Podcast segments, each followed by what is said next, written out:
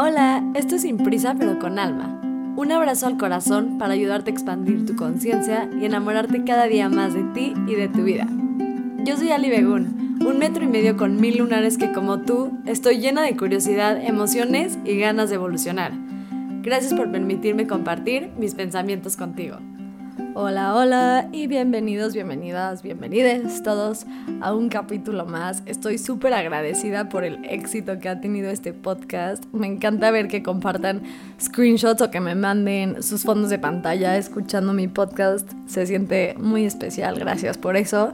Y estoy muy emocionada del capítulo de hoy porque vamos a hablar del amor propio pero no vamos a hablar del amor propio como esas cosas que vemos ya en Instagram que son padrísimas y sí tienen mucha verdad, pero ya no las sabemos de pie a pie, sino vamos a hablar de conceptos diferentes acerca del amor propio y espero que en estas palabras encuentres un abrazo a tu corazón.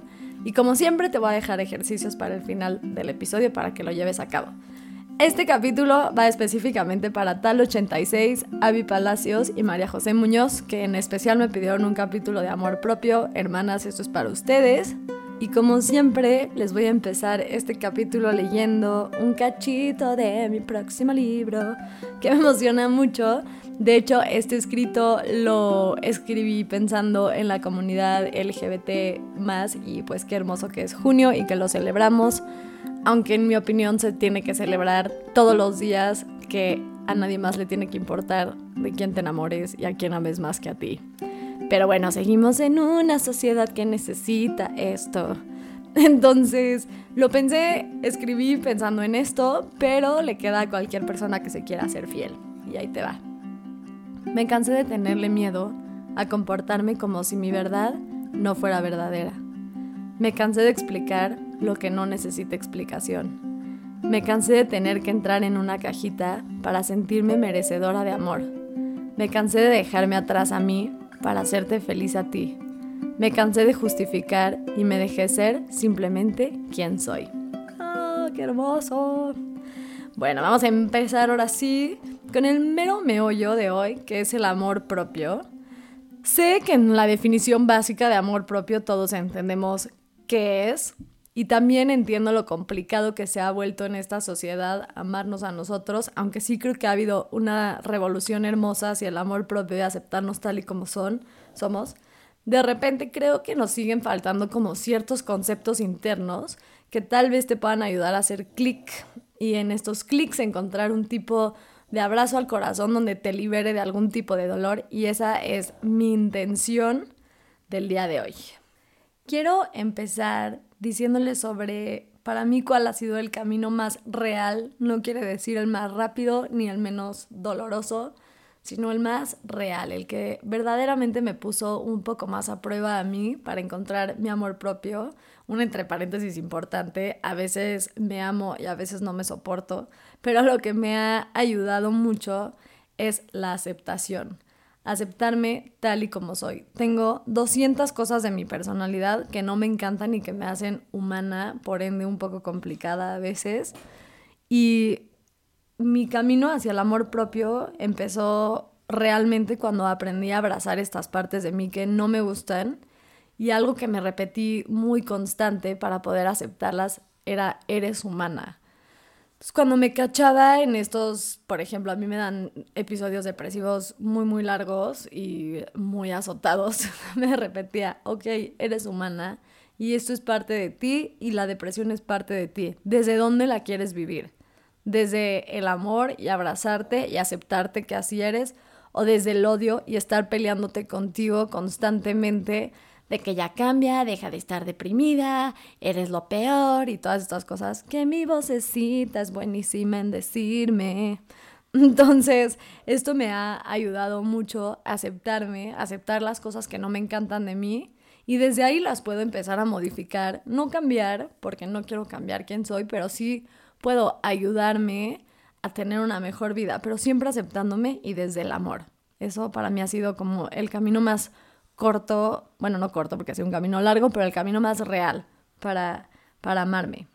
Lo que se ha puesto complicado en este camino de amarme son que creo que muchas veces tuve conceptos erróneos en general sobre mí, sobre la identidad, que me encantaría ahorita compartírtelos. Y voy a empezar con una pésima pregunta porque la odio con todo mi ser, que es la típica pregunta ¿quién eres? Es una pregunta, en mi opinión, súper difícil de contestar. Y la única vez que he escuchado una respuesta que a mí me resuena fue en el libro La liberación del alma eh, te invito a leerlo, es de los mejores libros. La verdad es que no te voy a dar la respuesta porque es un libro entero acerca de la respuesta y es hermosa. Pero para practicidad de este podcast voy a llamar tu identidad como quién eres, ¿no? Que no necesariamente son sinónimos, pero por practicidad lo vamos a utilizar así. Para aceptar quién eres en este momento, tienes que aceptar que cambias. Un concepto que me costó mucho trabajo entender es que no le debía nada a esa versión mía pasada, que no soy responsable de convertirme en la persona que alguna vez quise ser cuando ya quiero ser algo más. Por ejemplo, eh, siempre quise ser cantante, pero pasó la vida y me di cuenta que no era mi pasión, que en realidad yo hoy quiero ser autora. Y entonces tuve que cambiar mi identidad a ser autora. Y al principio esto me costó muchísimo trabajo, sentí mucha culpa, como si le estaba fallando a esa versión mía de 18 años que hizo 700 sacrificios para ser cantante y que mi sueño haya cambiado era como fallarme a mí misma, fallarme y soltar y rendirme en una meta cuando en realidad fue que la meta cambió, aprendí lo que tenía que haber aprendido en, en mi carrera musical y que hoy puedo dedicarme a otras cosas, que es válido madurar un deseo, mi deseo en ese momento era el deseo, yo creo que iba un poco más por la fama que por el amor a la música, y entender que ya maduré ese deseo y que ahora puedo escoger querer tener otra identidad, por llamarlo así. A veces nos compramos tan a fondo esta identidad, estos conceptos de lo que somos, que si por alguna razón la cambiamos o la maduramos, una parte de nosotros se pone en tela de juicio sobre nuestro valor. Como si el cambiar tus metas o el cambiar tus opiniones o el cambiar de amigos o el madurar ciertas situaciones quitara tu valor propio.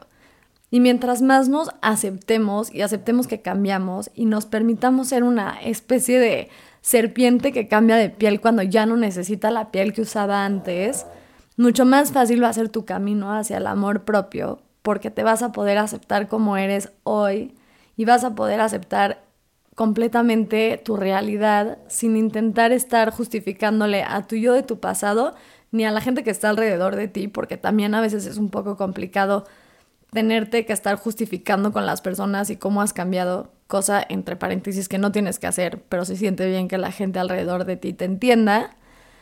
Pero es un concepto que a mí me encanta, que es aceptar que los sueños cambian, que la vida cambia y que uno cambia y aceptarme así, con mis sueños que soy hoy, sin sentirme culpable por haber dejado atrás una versión de mía o a personas o situaciones mías en el pasado que el día de hoy ya no me hacen ser la persona que soy. Otro concepto que me ha ayudado mucho en este camino del amor propio es entender que mi identidad no tiene que ser coherente quien soy no le tiene que hacer sentido absolutamente a nadie más que a mí.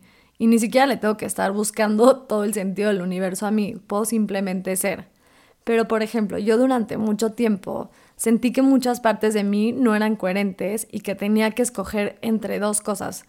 No sé, entre ser autora y profunda y súper conectada con mis emociones, pero también soy una persona súper banal que me encanta arreglarme y sentirme guapa. Juan roncando o ser intelectual y que me encante estudiar y tener maestrías, etcétera, pero también me gusta la fiesta y la peda. Y entender que estos pueden estar juntos. A mí me encanta hacer yoga, meditar, etcétera, pero también me puedes encontrar en un antro a las 4 a.m. bailando a tope. Y no le toque justificar a nadie que tengo estas dos partes de mí que construyen quién soy y ni siquiera tengo que justificármelo a mí, puedo simplemente ser estas partes mías que no siempre en mi mente cerrada de cómo tiene que ser un humano son coherentes, pero son coherentes porque al final hacen lo que yo soy. Y hasta que no logré aceptar todas estas, entre comillas, contradicciones y entendí que no le caben en el molde de muchas personas poder ser todo esto a la vez, no pude experimentar realmente un amor propio profundo. Y esto me lleva a mi próximo punto, que es dejar de vivir por la sinopsis. ¿Cuántos de nosotros no vivimos por el resumen de lo que somos cuando le explicamos a los demás quiénes somos? Es como llenar un currículum lleno de metas y pensar que estas cosas que definimos como sociedad como éxito nos hacen más valedores de amor o mejores o peores personas, cuando en realidad esto, todo lo que viene de este Excel, entre comillas, de todo lo que has logrado en tu vida y tus metas y todo esto, es un sentimiento que sí, obviamente se siente padre, pero viene desde el ego y es un amor propio relativamente falso, pero sobre todo es un amor propio condicionado, porque tu amor está condicionado a lo que logras hacer de tu vida y a la sinopsis, al resumen que es tu vida cuando te preguntas de ti, cuando te preguntas de lo que has logrado, etc. Y no es un amor propio realmente profundo y genuino.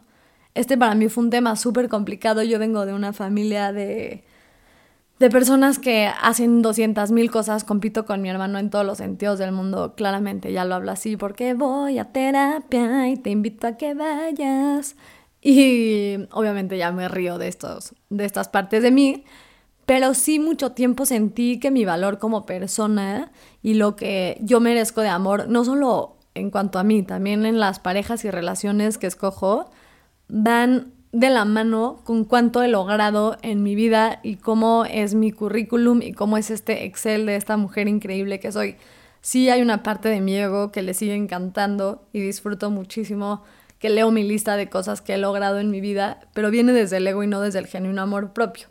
Y el problema con esto es que cuando dejo de alcanzar metas que quedan bien con mi Excel, que son metas como sacar un libro, eh, tener un disco, etc., y me enfoco más en metas que son un poco menos del Excel, que es como, no sé, eh, encontrar paz mental, poder estar sin hacer nada, en mi caso esta es una meta enorme, poder estar sin hacer nada, sin sentir culpa y todas estas cosas que no caben en mi Excel, sentía un poco que era menos merecedora de amor porque no estaba cumpliendo con cosas que exteriormente las vemos como grandeza y merecedoras de amor, etc.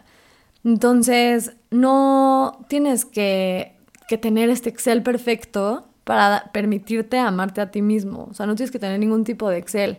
No tenemos que vivir por la sinopsis, por cómo los demás nos van a ver cuando ya hagamos todas estas cosas. Entonces, ella obvio tiene que tener mil amor propio porque ha logrado 200 metas enormes que como sociedad premiamos, ¿no? Este concepto de dejar de vivir por la sinopsis me ha ayudado muchísimo.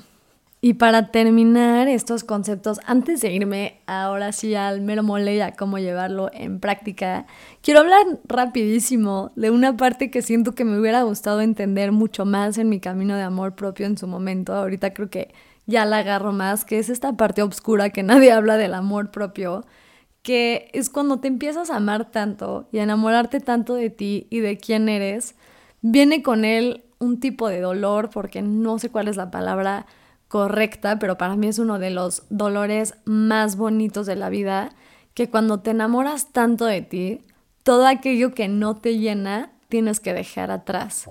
Y en este concepto vienen cosas muy dolorosas como dejar atrás amigos, dejar atrás familiares, dejar atrás un novio o una pareja que te das cuenta que no es realmente lo que tú necesitas.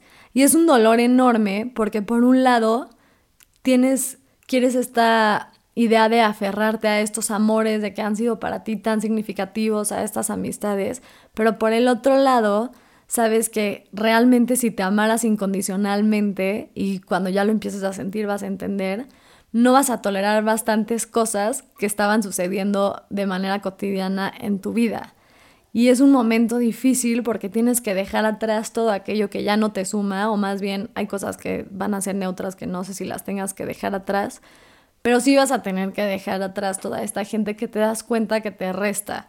Y esto no quiere decir que porque ya te ames incondicionalmente o bueno, porque ya te ames mucho más de lo que estabas acostumbrado, va a ser fácil y va a ser un típico como, ay, sí, pues como yo ya sé que no me merezco este novio tóxico, pues me vale y lo dejo. No, hay muchísimo dolor en hacer lo correcto, tomar la decisión correcta. No siempre viene desde un lugar que se sienta bien, a veces tomar la decisión correcta duele un chingo. Y lo que tenemos que hacer es aprender a que estas decisiones correctas pueden doler, pero lo estamos haciendo por nosotros. Y a mí me hubiera encantado entender esto antes, saber que no porque ya tenga amor propio es fácil tomar este tipo de decisiones donde te tienes que alejar de personas o dejar cachitos de ti atrás. Y este es un concepto que me hubiera encantado entender que para mí es como la parte, entre comillas, obscura del amor propio. Ahora sí te viene el mero mole. Me voy a ir un poco trippy, entonces voy a hablar un poco lento para que para ver si me puedo explicar bien, porque este ya es un concepto un poco más abstracto, que bueno, ahorita van a escuchar porque está cagado esto, y les voy a dejar un ejercicio de cosas que les pueden ayudar a construir este amor propio. Antes de irme a mi viaje astral que les voy a contar ahorita, quiero hacer un entre paréntesis grande que en teoría, y pensando como esta idea budista que me encantaría que en mi caso fuera real, sería que simplemente te amaras por el simple hecho de ser y de existir. Está hermoso ese concepto, pero creo que a veces estos conceptos suenan increíbles, pero son un poco difíciles de llevarlos a cabo. O sea, eres merecedor de amor por el simple hecho de existir y que eso te quede clarísimo. Pero entiendo que a veces es difícil que estos conceptos que sé que entiendes en tu mente los lleves a cabo en tu realidad. Entonces te voy a dar un tip para que este amor propio sí se lleve a caso un poco más en tu realidad, partiendo desde la idea de que ya eres merecedor de amor y no tienes que hacer nada al respecto, pero que entendemos que esto a veces es más complicado de lo que suena, aunque es fácil. ¿Me entendieron? Si eso les pareció trippy, ahí se les viene algo más trippy. Ok, para explicarles este concepto, voy a juntar otros que tienen que ver. Esto aplica para el amor propio, para la autoestima, la confianza en ti mismo, etc. Todos estos conceptos de los que estoy hablando son muy abstractos. No es como si llegas a un momento en tu vida donde dices, ah, ok, ya llegué a la meta de la autoestima. Esto es el tope de autoestima. Porque pues el tope de autoestima también puede ser el ego, ¿no? Entonces no existe una meta como tal de la autoestima. O ya llegué a la meta máxima de amor propio. No existe. El problema con que estos conceptos sean abstractos y no tengan una meta en sí es que perseguir estos conceptos hacen que tu cerebro dude más de ti y se confunda más, porque no estás llegando. Entonces te llega esta frustración como de le estoy echando todas las ganas para tener autoestima tope y nada más no llego y sigo teniendo cositas y sigo teniendo ta ta ta y ahora ya se me pasó la mano y tengo autoestima además, etc. Entonces, esto hace que sea mucho más difícil y que tu cerebro, en lugar de sentirse bien, se sienta mal. Porque todo el tiempo está pensando esto como de ya me amo lo suficiente, ya tengo autoestima para perseguir lo que quiero tener, etc. Entonces esto te quita confianza. Pero bueno, aquí te va lo que puedes hacer.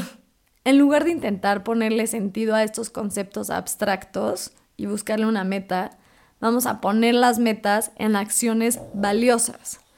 Tu cerebro no entiende de qué le hablas. Tu cerebro entiende en lo que pasas tiempo. Entonces, si pasas tu vida y tu tiempo haciendo cosas que valoras y cosas que quieres, sin importar cómo te sientas contigo al respecto, empiezas a construir confianza en ti mismo, porque tu cerebro empieza a ver que estás haciendo cosas de valor para ti, sin importar cuál sea la emoción que tienes hacia ti mismo. Entonces, cuando haces las cosas que valoras para ti mismo, como por ejemplo, y me voy a ir por las típicas, hacer ejercicio, comer bien, tomarte vacaciones, etc., le estás enseñando con acciones concretas a tu cerebro que tienes valor y tu cerebro te hace sentir valioso. Si te confundí mucho, no te preocupes, te lo voy a poner en un entre paréntesis más grande y un poco más simplificado, es como estos conceptos son abstractos, hay que ponerle metas para poderlos bajar y que tu mente entienda y estas metas se van a ir a acciones valiosas para ti. Y aquí es donde viene el ejercicio que te quiero invitar a hacer pon en una lista cinco cosas que sabes que te hacen más valioso, o sea, no que te hacen más valioso en cuanto a que te sumen puntos en el Excel, sino que te hacen darte cuenta que ahí estás para ti. Por ejemplo, hacer ejercicio, comer bien, dormir bien, poner límites, eh, etcétera. Hay un millón. Ya pensarás en el tuyo y pon cinco de estos conceptos y prométete que vas a intentar hacer alguno de ellos al día por ti para ti más bien. No para que la gente piense, no para que suba tu valor, sino porque tú te mereces tú cuidarte de esta forma. Y eso le va a ayudar mucho a tu cerebro a empezar a entender que sí te mereces todo esto. Otra vez quiero nada más cerrar con el paréntesis. Te mereces el universo entero con el simple hecho de existir. pero yo entiendo que a veces este concepto suena hermoso, pero es muy difícil llevarlo a cabo.